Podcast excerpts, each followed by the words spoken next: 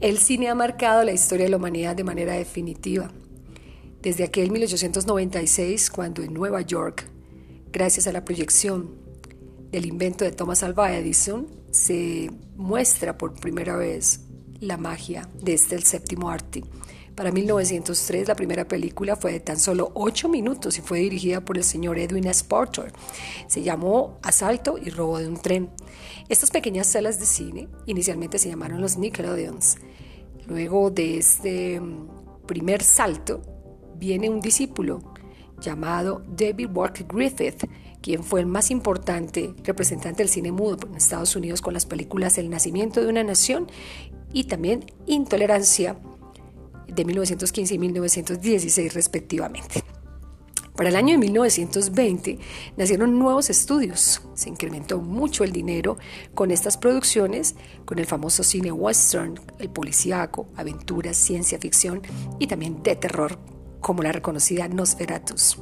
Los pioneros están Cecil B. DeMille, también está John Ford, Frank Capra, Kim Vader, también está William Wyler, Ernest Lindwitz y Erich von Stroheim. Estos dos últimos daban un concepto mucho más serio de lo que era manifestar el cine para aquel entonces, que estaba prácticamente muy situado en algunas situaciones de ficción en primer lugar y posteriormente a la comedia.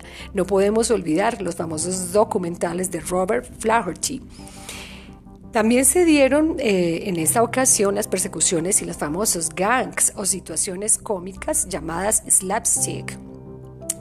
Vimos eh, a Charles Chaplin, Buster Keaton, Harold Lloyd y los famosos Stan Laurel y Oliver Hardy, que se conocieron mundialmente como el gordo y el flaco.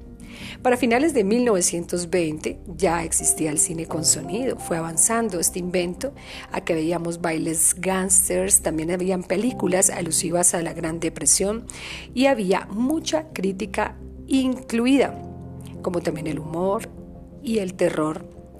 En estas encontramos a Frankenstein, Drácula y King Kong, muy famosa, dirigida por eh, James Whale, Todd Browning que fueron todas oscilando entre la época de 1931 y 1933. Empezaron a aparecer estos rostros famosos de las grandes divas a finales de los 30, como Shirley Temple, que era una estrella infantil, aún así siguió creciendo y nadie le quitaba su cara de niña, eh, Marlene Dietrich, Catherine Hepburn, Bette Davis, y Clark Gable, entre muchos otros representantes del cine en aquel entonces.